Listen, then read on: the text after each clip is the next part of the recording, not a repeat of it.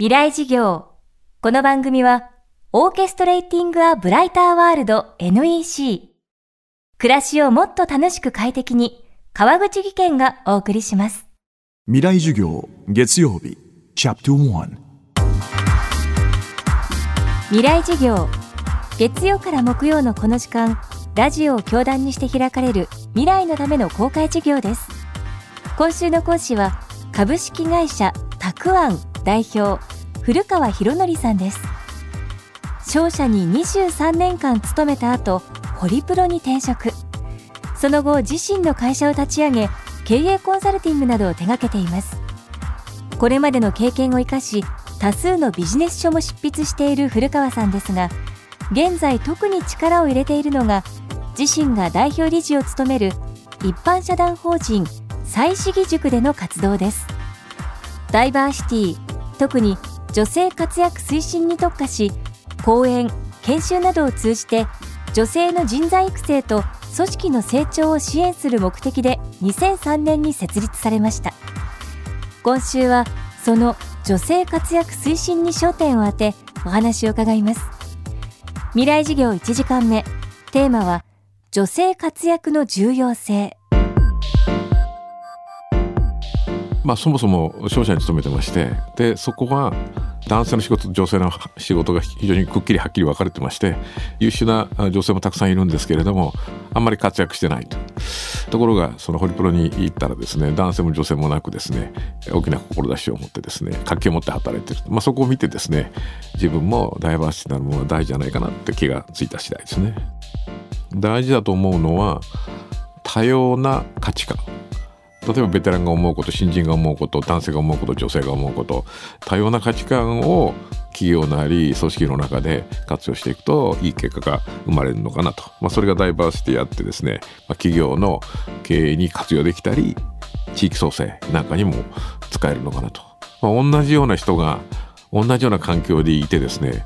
なかなか地域創生も難しいと思うんですね。やっぱよそ者若者みたいな人が入ってこないとなかなか文化変わらない。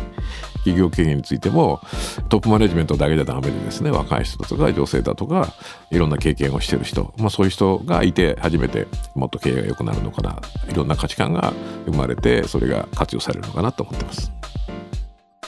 組織では多様な価値観を活用するのが重要だと語る古川さんその上で必要になってくるのが女性に対する間違った認識を改めることだと言います今の時代女性の労働力が必要とされる理由は一体どういった点からなのでしょうか？まあ、確かに男性は長続きするけど女性はすぐ辞めてしまうというそういう感じを持ってる人がいらっしゃるかもしれませんけども過去労働力がどんどん増えていってる時はそれでよかったかもしれませんけど労働力がどんどん減っていくんだという場合ですねそれこそ子育て済んで戻ってくる人が非正規で帰ってくるんじゃなくてそこはあのちゃんとした社員で迎えるということをしていかないともう働く人の数が足りなくなる。まあ、よく男性は家を外に出て働いて女性は家を守ってました日本はずっとそれやってましたって言うんですけど本当にそうかなと。江戸時代は85%が農民なんですから男も女も働いてたわけですよね。じゃあ男性は何も家事をやってなかったかというとそうじゃなくて巻き割りをやってるところがありますね七人の侍でも出てきますよね。あの巻き割りをしてるというのは家庭で使う燃料を作ってるということで家事の一部であると、いうことで昔はみんな働いてた。それからちょっと明治になってからですね工業化が進んで、まあ、男性が仕事に行ってですねで女性も明治の頃人口が急激に増えた、えー、5人も6人子供を産んでたとそれ考えるとやはり、えー、その当時は家庭にいたんじゃないかなとは思うんですけども本来ならば限られた労働資源人的資源を活用してですね日本のまあ力をもう少しつけるというのが大事じゃないかなと思います。ここから30年か35年でですね3割ぐらいの人口減りますけれども65歳からアップの人たちの数は減らないと。一番働き手である15歳から65歳までの人が大いに減っていくと、まあ、そんな中で、まあ、男性もシニアも女性も参画するべきだというのがこう第一義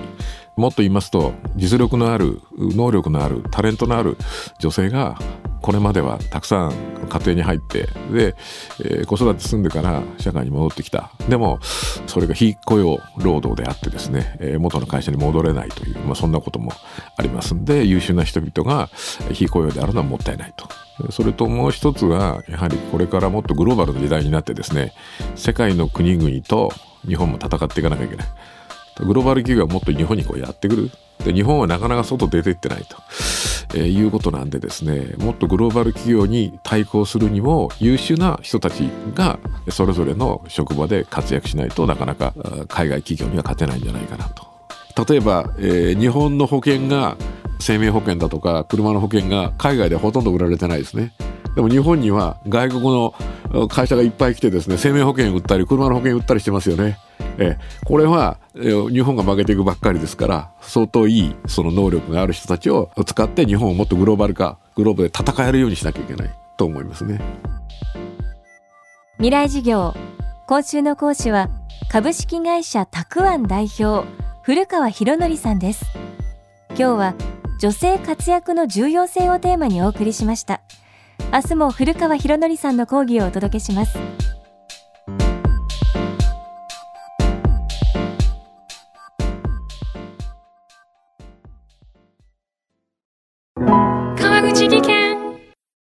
階段での転落。大きな怪我につながるので怖いですよね。